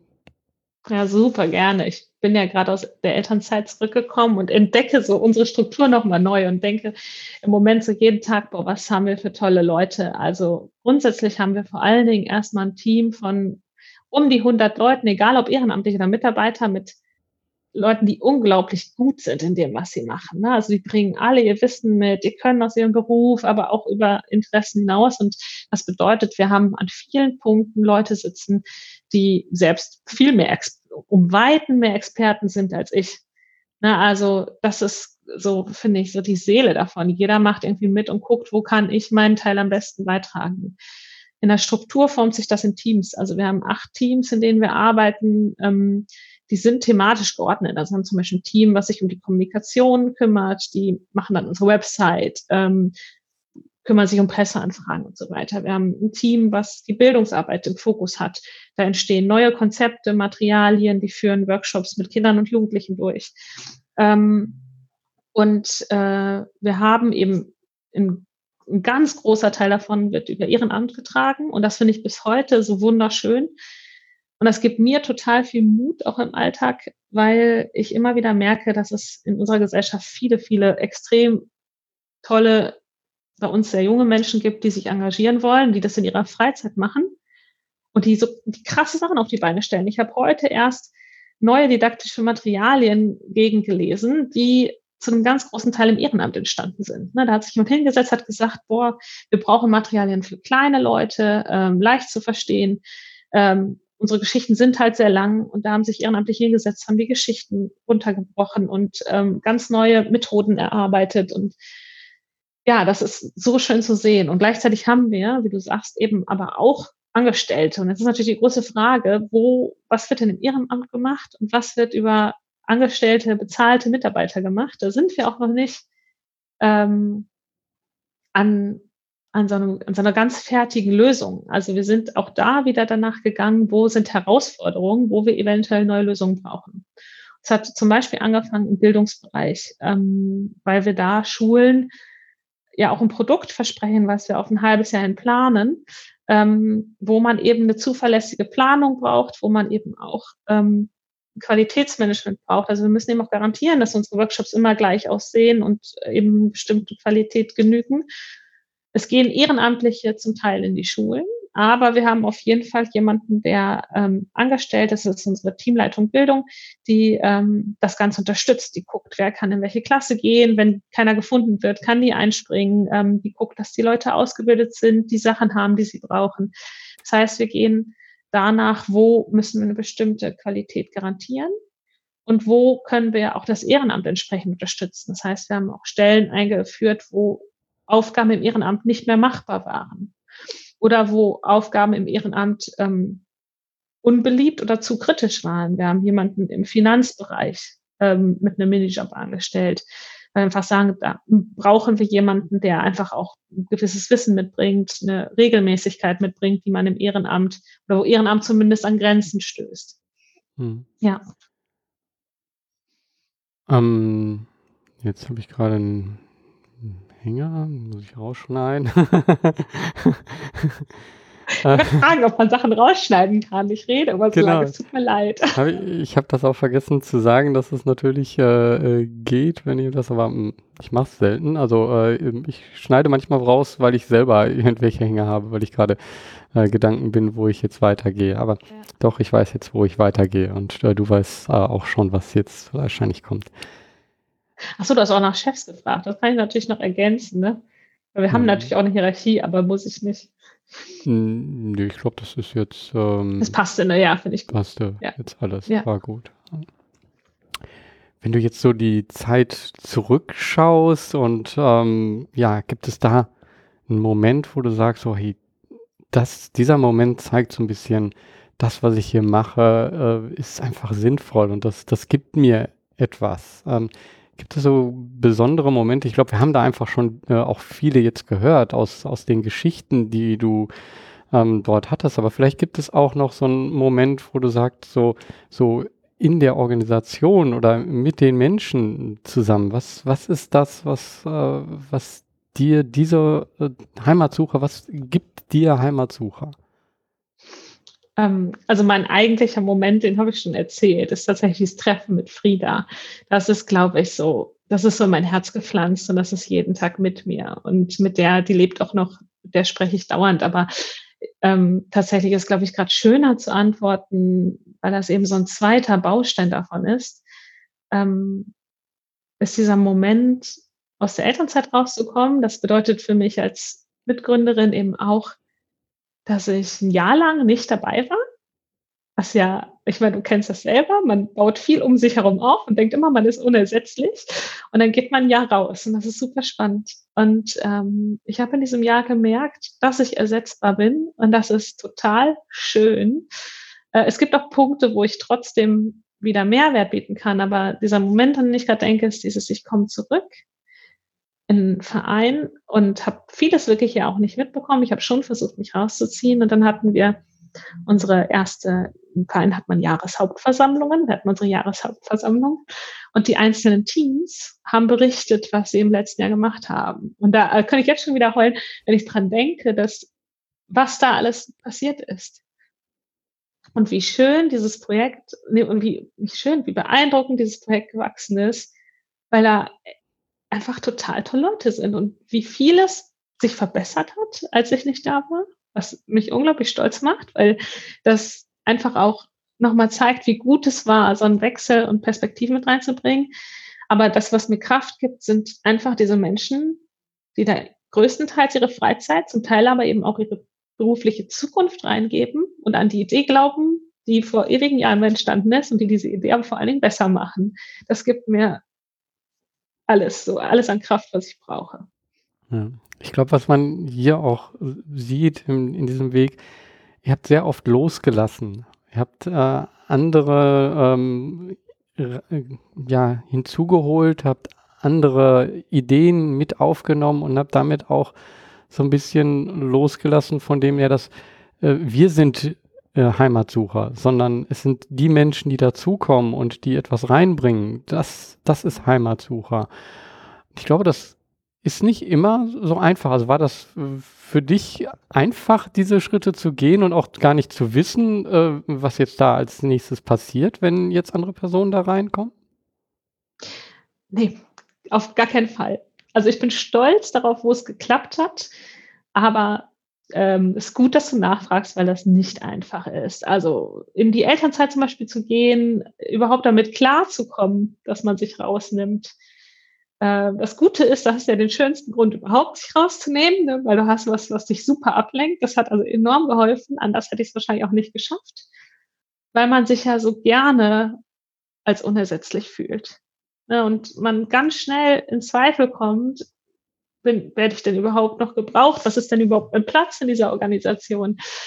Und das war super schwierig und das merke ich aber auch an ganz, ganz vielen anderen Stellen.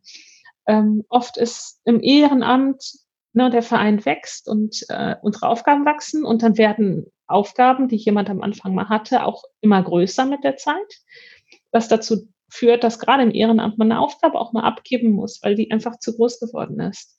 Und das wird so oft, das ist von außen immer einfacher zu realisieren. Ich kenne das aber auch von mir, mit Versagen ähm, gleichgesetzt. Vielleicht ist es einfacher, wenn ich von mir rede. Ich hatte das, ähm, wir haben unsere erste Struktur ganz am Anfang sehr um mich gebaut. Ich war eben die, die am längsten dabei war und Ehrenamtliche, die dazu hatten alle mich als Anknüpfungspunkt. Irgendwann ist der Feind aber so groß geworden, dass es nicht mehr funktioniert hat. Ich war totunglücklich, weil ich immer das Nadelöhr war. Ich habe alle aufgehalten, ähm, weil es einfach zu viel für mich war. Aber das zu realisieren und zuzugeben und zu sagen, okay, wir machen sowas wie Teamleitungen zum Beispiel, die Ansprechpartner sind. Ich mache auch gar nicht mehr alles. Ich gebe Sachen ab. Das war so ein Prozess. Und auch das war eben damit verbunden, dass ich überhaupt erstmal für mich ähm, akzeptieren musste, dass das nichts mit Versagen zu tun hat, sondern die Aufgabe, ja, einfach schön ist, die Aufgabe ist ja gewachsen, der Verein ist gewachsen, aber das, das ist ein andauernder Prozess, glaube ich, bis heute. Ne? Also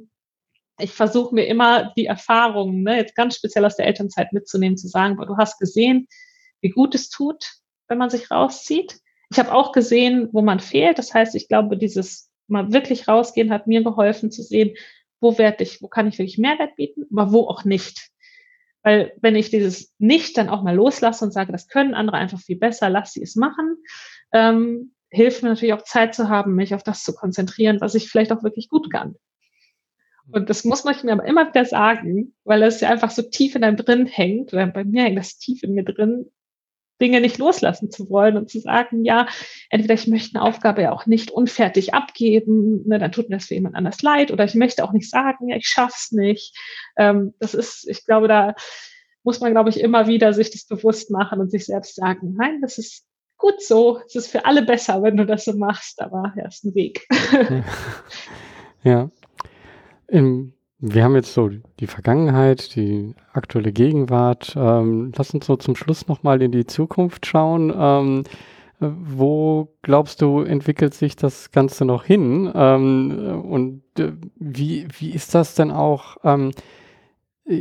Für euch ist ja schon wichtig, diese Zweizeugen zu sein. Das heißt also, aus meiner Sicht ist natürlich dann auch so, ähm, du sagst 80 bis 100 Jahre, ähm, trotzdem ist es ja euch wichtig, das weiterzugeben. Wie, wie äh, habt ihr dort äh, die Gedanken, das in die Zukunft zu tragen? Weil ich glaube, das ist weiterhin wichtig, weil du sagst also Antisemitismus äh, und ähm, ähm, rassistische Gedanken, die verschwinden ja nicht einfach. Das heißt, äh, das ist ja dann eben etwas, womit man genau das zeigen kann, welche äh, Probleme damit entstehen. Ne? Und zwar frühzeitig. Also, was sind eure Gedanken dort? Habt ihr dort äh, schon Gedanken für die Zukunft? Ähm, ja. ähm, ich habe so zwei Antwort äh, Kuslefoki. Ähm, die, der eine ist diese Konzeptebene. Also wir haben unser Konzept so aufgebaut, dass Zeitzeugen nicht dabei sein müssen. Und wir haben auch Zeitzeugen, wir halten zu denen engen Kontakt. Ähm, eine Schülerin oder Kinder und Jugendliche können auf die Geschichten zum Beispiel in Briefen antworten, die schicken wir an die Zeitzeugen zurück. Ähm, und da stellt sich natürlich die Frage, wie wird das sein, wenn Zeitzeugen versterben? Und es sind schon Zeitzeugen verstorben, deren Geschichten wir weitertragen. Das Schöne ist aber, dass das Weitertragen eben ja trotzdem funktioniert. Ich kann von Frieda erzählen, auch wenn Frieda irgendwann vielleicht nicht mehr da sein wird. Und ähm, das macht diese Arbeit von Zeitzeugen und diese Rolle, die man dadurch einnimmt, ja umso wichtiger. Ja, das heißt, man kann Frieda nicht mehr direkt antworten, aber Frieda hat uns ja Wünsche mit auf den Weg gegeben. Und genau auf die kann ich antworten, indem ich handle. Frieda hat sich gewünscht, dass sowas nicht mehr passiert, hat sich gewünscht, dass Kinder und Jugendliche in Deutschland davon erfahren. Und äh, wenn da Kinder und Jugendliche vor mir sitzen und ich von Frieda erzähle und die, ja, ne, ich sage, ich würde euch gerne ermöglichen, dass sie antworten kann, also angenommen, sie wird nicht mehr leben, ähm, aber das könnt ihr nicht mehr. Ihr könnt aber ja was anderes tun. Ihr könnt eben genau das tun, was Frieda sich am allermeisten immer gewünscht hat, nämlich helfen, dass ihre Geschichte nicht vergessen wird. Wir können zusammen überlegen, vielleicht könnt ihr als Klasse was machen. Ihr könnt nach Hause gehen, euren Eltern davon erzählen. Im Moment haben wir kleine, ähm, kleine Zweizeuginnen ähm, Ausweise erarbeitet, die man einfach nochmal so als Symbol mitnehmen kann, weil eigentlich ist das ja eine innere Haltung, die wir weitergeben wollen. Und das ist etwas, was genauso, wenn nicht sogar noch viel besser funktioniert, also auf eine andere Art und Weise, aber mindestens genauso gut funktionieren wird, wenn die Zeitzeugen nicht mehr leben. Weil dann die Rolle des Zeitzeugen nochmal wichtiger wird. Und vielleicht auch nochmal vielschichtiger. Ähm, da arbeiten wir durchgängig dran zu gucken, was sind dann Möglichkeiten. Und ich glaube, ein Fokus wird sich nochmal mehr in die aktuelle politische Lage verlegen. Das ist eine, finde ich, sehr relevante Möglichkeit, auch nochmal hinzugucken, ich glaube, da ähm, ist es für uns sehr spannend, auch in Kooperation zu denken, ne, weil es ja viele total gute ähm, Projekte gibt, die auch im Heute ähm, ausschließlich arbeiten und sich da eben zusammenzutun. Ich glaube, das könnte eine große Stärke sein. Und äh, organisatorisch gesehen ist ja unser großes Ziel zu sagen, irgendwann ist jeder in Deutschland eigentlich Zeitzeuge oder Zeitzeugin. Dann ist Erinnerungskultur nicht mehr an rituelle Daten gebunden, sondern einfach im Herzen von jedem. Und das wäre so ein, ne, so ein ganz großes Bild. Und wenn wir sagen, das wollen wir erreichen, muss man natürlich auch gucken, dass wir Konzepte schaffen, die ähm, über unsere Arbeit an Schulen äh, hinausgeht, weil wir es mit unseren Ehrenamtlichen, auch wenn wir viele sind, nicht schaffen, alle Schulen ähm, zu bedienen. Das heißt, hm, das, was wir in diesem Jahr anfangen, super spannend ist, ist mit Fußballclubs zusammenzuarbeiten, ne, weil wir da natürlich nicht alle im Pflichtprogramm alle Kinder und Jugendliche erreichen, aber da erreichen wir total spannend Kinder und Jugendliche, die da gern hingehen, die da ihre Vorbilder treffen. Ne? Und wenn Vorbilder wie ein Fußballclub wie Borussia Dortmund sagt, wir arbeiten mit Heimatsuche zusammen und ähm, stehen dafür was ein, dann kann das, glaube ich, unglaublich äh, ja, eindrucksvoll, wirkungsvoll sein.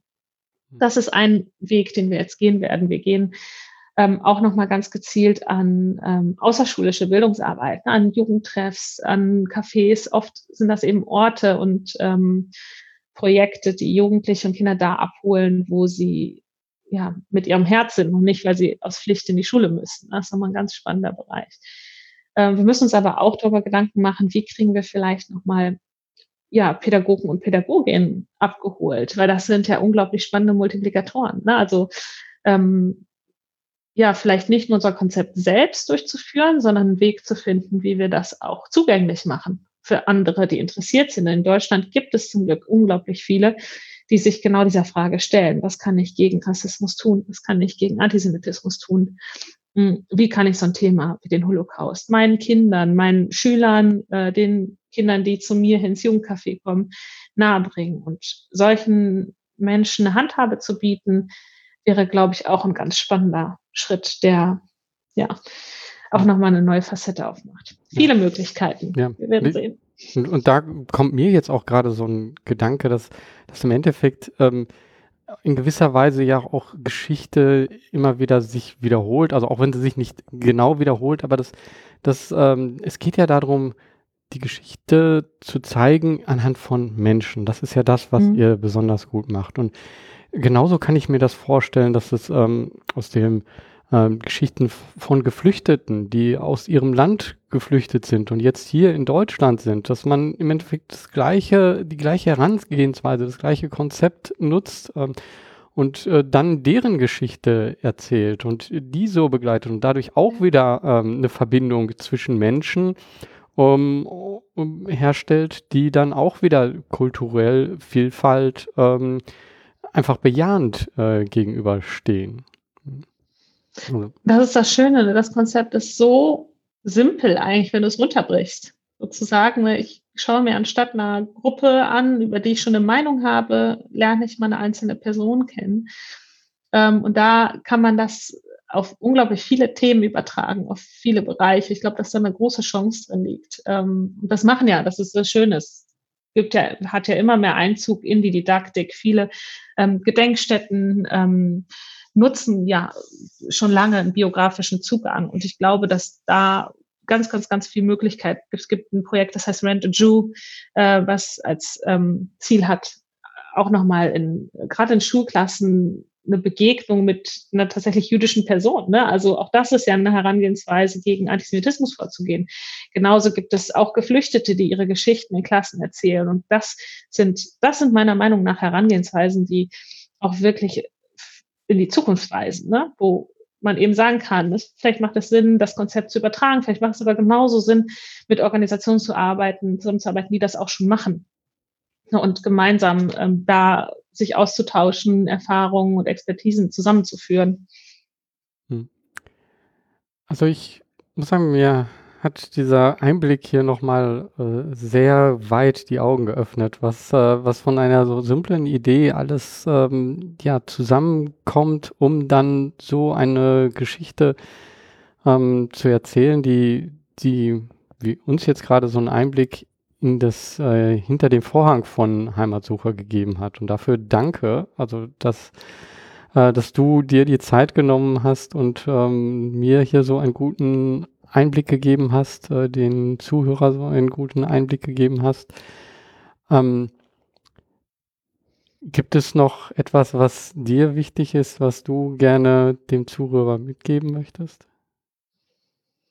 Ähm, ich hatte gerade so den Gedanken, dass wie wichtig Zuhören ist und damit auch ein Dank einfach an jeden, der, also an dich, dass du solche Fragen stellst, dass du zuhörst, aber auch an jeden, der sich hinsetzt und ähm, eine Geschichte von einem Überlebenden zuhört, weil ich gerade wenn man ein Projekt leitet, tendiert man dazu oder auch in unserem Interview sehr viel zu reden, habe ich auch wieder jetzt bei mir gemerkt. Und, aber eigentlich habe ich in der ganzen Zeit mit Heimatsucher gelernt, dass das Wichtigste von allen vor allen Dingen Zuhören ist, in ganz vielen Lebensbereichen. Und ähm, ja, da einfach nur ein Dank an jeden, der sich hier die Zeit genommen hat, da vielleicht meinen ausschweifenden Antworten zu lauschen oder irgendwann vielleicht auch Zeit sich nimmt oder genommen hat, einer Lebensgeschichte von einem Überlebenden Aufmerksamkeit zu schenken. Ja, wenn, wenn man das ähm, hören möchte, wenn man das sehen möchte, wie kontaktiert man euch da am besten, wenn man mehr zu Heimatsucher erfahren möchte? Wir sind, haben kein Büro, das äh, überrascht auch immer wieder. Wir sind komplett dezentral unterwegs. Das heißt, der einfachste Weg läuft über unsere Website per E-Mail. Mm, die Website ist äh, heimatsucher.de und da erreicht man uns am besten über kontakt.heimatsucher.de. Hm. Wunderbar. Ähm, danke, dass du dir die Zeit genommen hast. Und ähm, ja, ich bin gespannt, wo sich das bei euch noch alles hin entwickelt und äh, wie groß das noch wächst. Danke. Oh ja, bin ich genauso gespannt. Danke für deine Zeit. Danke dir, Georg. Wow, hier war wieder wirklich viel drin. Danke, Sarah, dass du das hier so offen geteilt hast. Ja, das ist nicht nur die Geschichte von Sarah und Anna und von zwei Zeugen, sondern hier sind auch ganz viele Punkte drin, die du für deine eigene Sozialunternehmung nutzen kannst.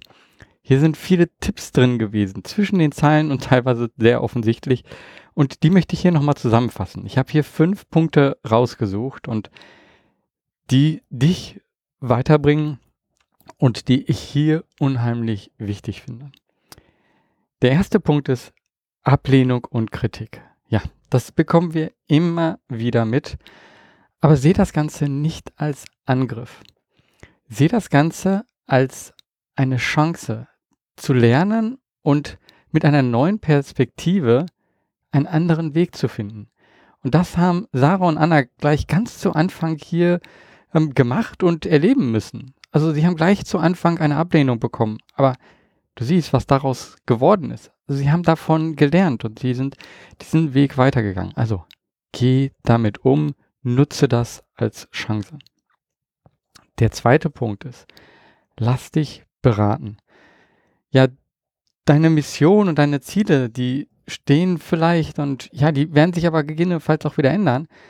Aber nicht einfach drauf losmachen, sondern wenn du dem Ganzen Struktur gibst, dann wirst du später davon viel mehr haben. Deine Organisation wird davon viel mehr haben.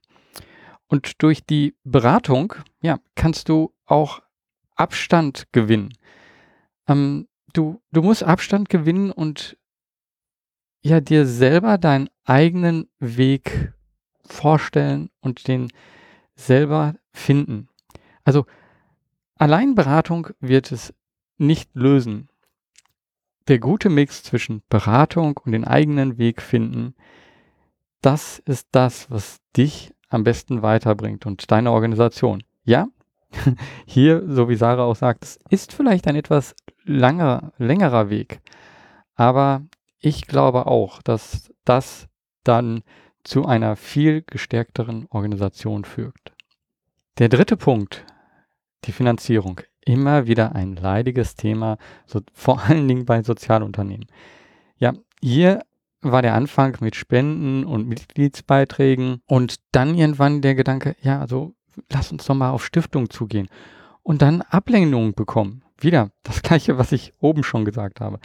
Ja, nicht aufgeben, weitermachen und es ist gut, wenn du am Anfang nur ja kleine Finanzierung bekommst, denn dann hast du das Gefühl, okay, wenn ich jetzt was falsch mache, ist es nicht ganz so schlimm. Und das steigert sich Stück für Stück und damit auch, wie du mit Herausforderungen umgehst und ja, nach einer Zeit werden es dann Unternehmen, die das unterstützen und öffentliche Gelder und das alles baut aufeinander auf. Also hier klein anfangen und dann sehen, dass ihr damit wächst.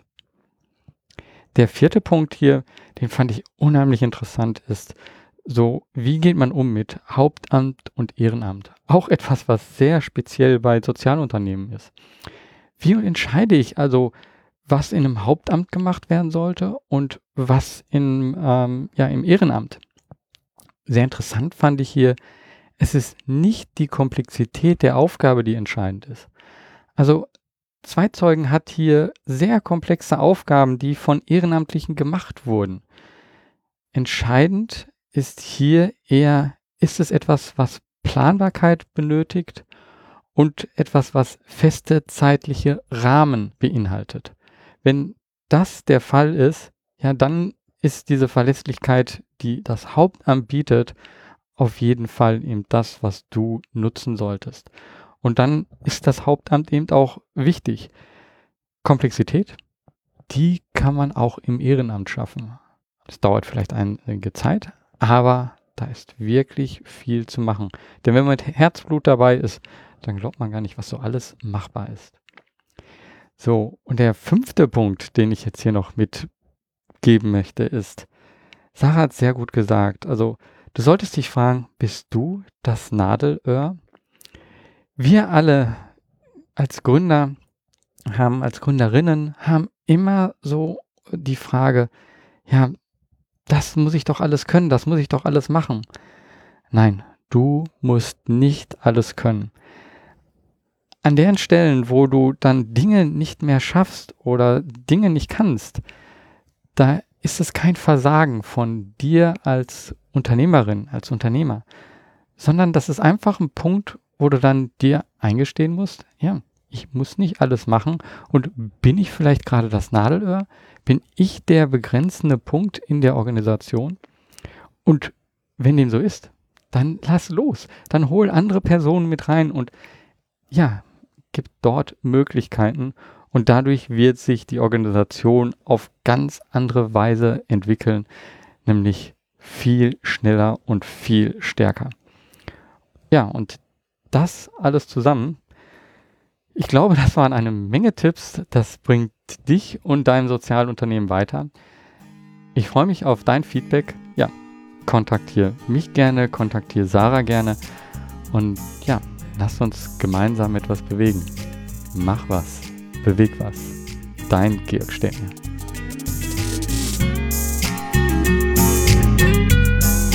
Oh, ähm, kennst du das? Eine Sache noch? Ja, also diesmal habe ich nämlich beim Anhören des Podcasts gemerkt, nachdem der eigentliche Podcast zu Ende ist, war noch ein super interessantes Gespräch, was Sarah und ich geführt haben. Und eigentlich möchte ich dir das nicht vorenthalten, denn ich glaube, da ist auch noch mal einiges drin, von dem du einiges mitnehmen kannst. Deswegen, ja, hör dir hier noch einen kleinen Bonus an. Viel Spaß dabei. So, das war jetzt der offizielle Teil. Ähm, ja. Ist noch irgendetwas, was du gerne sagen äh, würdest, was wir reinfügen sollten oder Na, so? Ne? Nein. Also ich finde es immer schwierig. Also ich habe gemerkt, mhm. ich war am Anfang echt aufgeregt. Ich hoffe, man versteht, was wir machen. Ja, ähm, super. Nein. Du, glaub, du hast ja zum Glück durchgeleitet. Hm. Nein, ich habe, ich bin dir super dankbar, dass du da so, ich meine, für mich ist gerade so ein großes Thema, ne? ich komme zurück aus der Elternzeit, dann kommt Ashoka, ne? welche Rolle habe ich als Gründer, wie wichtig nimmt man sich auch als Gründer, weil, äh, und deswegen fand ich das einfach total schön, da ähm, so viel Zeit für so eine Geschichte zu haben, wie sich das entwickelt hat, weil das, glaube ich, uns super wichtig ist. Mhm. Aber natürlich ist es dann auch echt raumeinnehmend. Ähm, aber das habe ich gerade sehr genossen, das nochmal so erzählen zu können.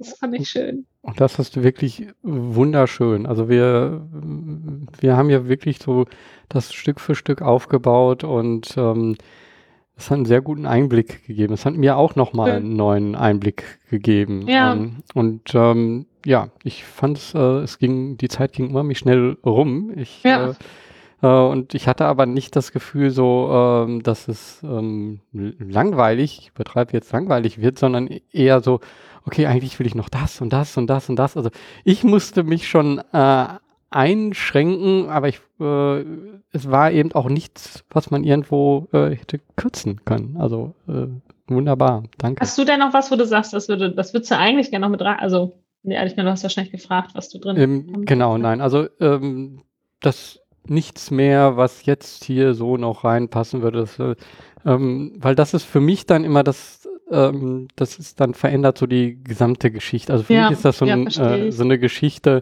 ähm, klar, wir, wir können noch äh, über unterschiedliche ähm, Dinge reden, wie, wie Politik, wie äh, Öffentlichkeit, wie das wahrgenommen mhm. wurde und so, weil ihr wart mhm. ja auch viel in der äh, Politik und äh, du warst ja auch in Talkshows äh, schon und ähm, das sind natürlich alles sehr interessante Dinge, wie was da passiert auch dann mit mhm. einem. Ne? Ähm, aber das ich sehe jetzt gerade so, dass das passt jetzt hier nicht rein. Äh, ich kann mir einfach vorstellen, ähm, vielleicht gibt es irgendwann nochmal eine andere Möglichkeit, äh, ja. wenn wir nochmal äh, reden. Äh, in, einem, ja. in einem anderen Zusammenhang vielleicht auch. Ja. Ja, gerne. Ich finde es so cool, dass du das machst. Ich bin sehr gespannt, mir das anzuhören. ja. Ja. ja, aber für mich ist das, äh, das hier sozusagen mein Engagement. Also ähm, ja. ich, ich mache das hier ähm, alles, also ich bekomme hierfür kein Geld, äh, nichts. Mhm. Ich äh, mache das mittlerweile ja zusammen in Kooperation mit äh, socialstartups.de. Mhm. Ähm, aber das ist auch im Endeffekt passiert, weil ich da auch an einem Punkt war, wo ich den Podcast fallen gelassen hatte, sozusagen. Ja, davon hatte ich mit, also das hattest du mal erzählt. Und das, äh, ja, aber schön, dass du es nicht gemacht hast. Das, manchmal ist ja genau an solchen Punkten, kommt jemand dazu oder hilft dann nochmal, ne? Genau, ja. Also ich hatte ihn ja sozusagen auch. Also er hatte ja. eine Pause, ich habe ihn fallen lassen und ich habe nicht mehr gesehen, wie ich das machen sollte. Und dadurch, dass dann diese Kooperation äh, passierte, ja, ist das aber auch jetzt, äh, ich habe zum Beispiel diese Pause jetzt gemacht, weil, ähm, weil es auf einmal keine Podcasts mehr äh, gab, die schon vorproduziert waren. Ne? Und ich ja. und deswegen mache ich jetzt gerade die Pause. Also ich merke jetzt gerade, ich hätte eigentlich weitermachen können. Ähm, mhm.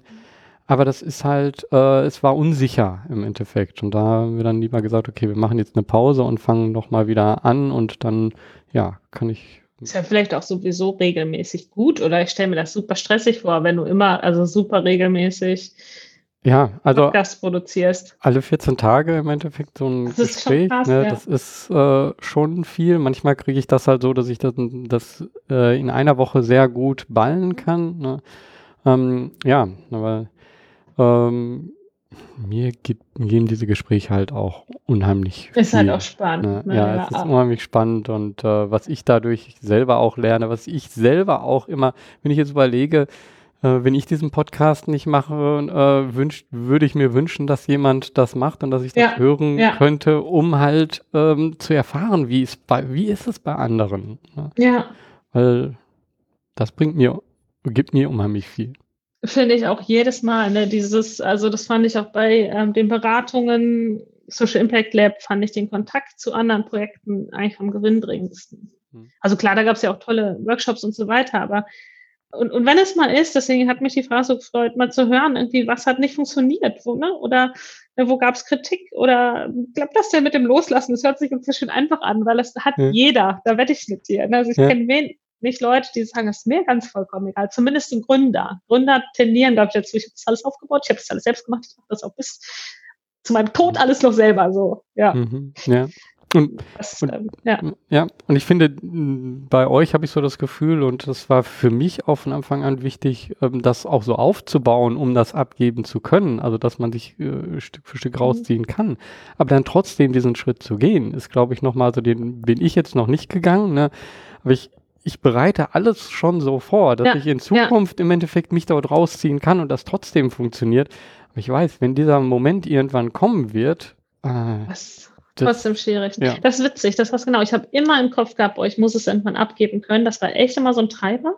Mhm. Ähm, und dann habe ich, und das dann aber zu tun, ich glaube, ich habe so einen Monat oder zwei weiß nicht, so lass es, nee, lass eher so drei Monate in der Elternzeit sein, habe ich plötzlich die totale Unsicherheit gehabt. Ich bin Gründerin, ne? Also keiner bei Heimatsuche hat so eine krasse Legitimation wie ich eigentlich, ne? Weil alle anderen Rollen, da kann jemand kommen und kann das vielleicht auch mal besser oder anders machen, aber nochmal gründen kann keiner, so, ne?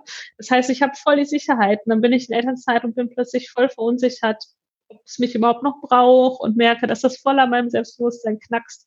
Und ich denke, gleichzeitig halte ich mich so in meinem Kopf und denke so, wie albern, Sarah, es ist so albern, ne?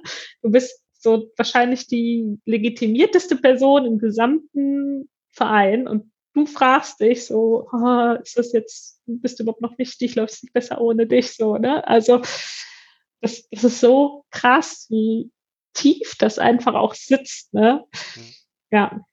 Ich, und ich habe auch nicht alles. Also, ne, ich bin ja auch wieder, als irgendwas war, bin ich doch wieder reingegangen. Ne? Also ich glaube, dieses Loslassen kann man auch noch krasser machen. Also, was ich super spannend fand, ich war bei in der Elternzeit auch in einem Workshop.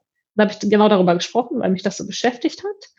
Mm, und ähm, da kam eine Frage, und das fand ich wieder sehr klug, weil ich habe immer davon gesprochen, ich möchte es doch komplett abgeben und äh, es sind aber gerade Herausforderungen, wo ich das Gefühl habe, da muss ich auch dabei sein. Und dann sagten die, ja, aber Sarah, du willst doch wieder rein. Also musst du denn 100 Prozent raus? Und dann habe ich gemerkt, dass ich dieses dauernde Mantra, was ich hatte, ne, ich möchte nicht, also mein Antibild ist dieser Vereinsvorsitzende, der seit 30 Jahren Vereinsvorsitzender ist und immer sagt, ja, das haben wir noch nie so gemacht, das haben wir immer so gemacht, ne, und sich nichts mehr verändert. Das ist für mich so mein ah, Angstbild. Und dann habe ich, das habe ich immer so mit rumgeschleppt immer gesagt, ich mache alles soweit fertig oder versuche den Organisation dahin zu kriegen, dass es mich nicht mehr braucht.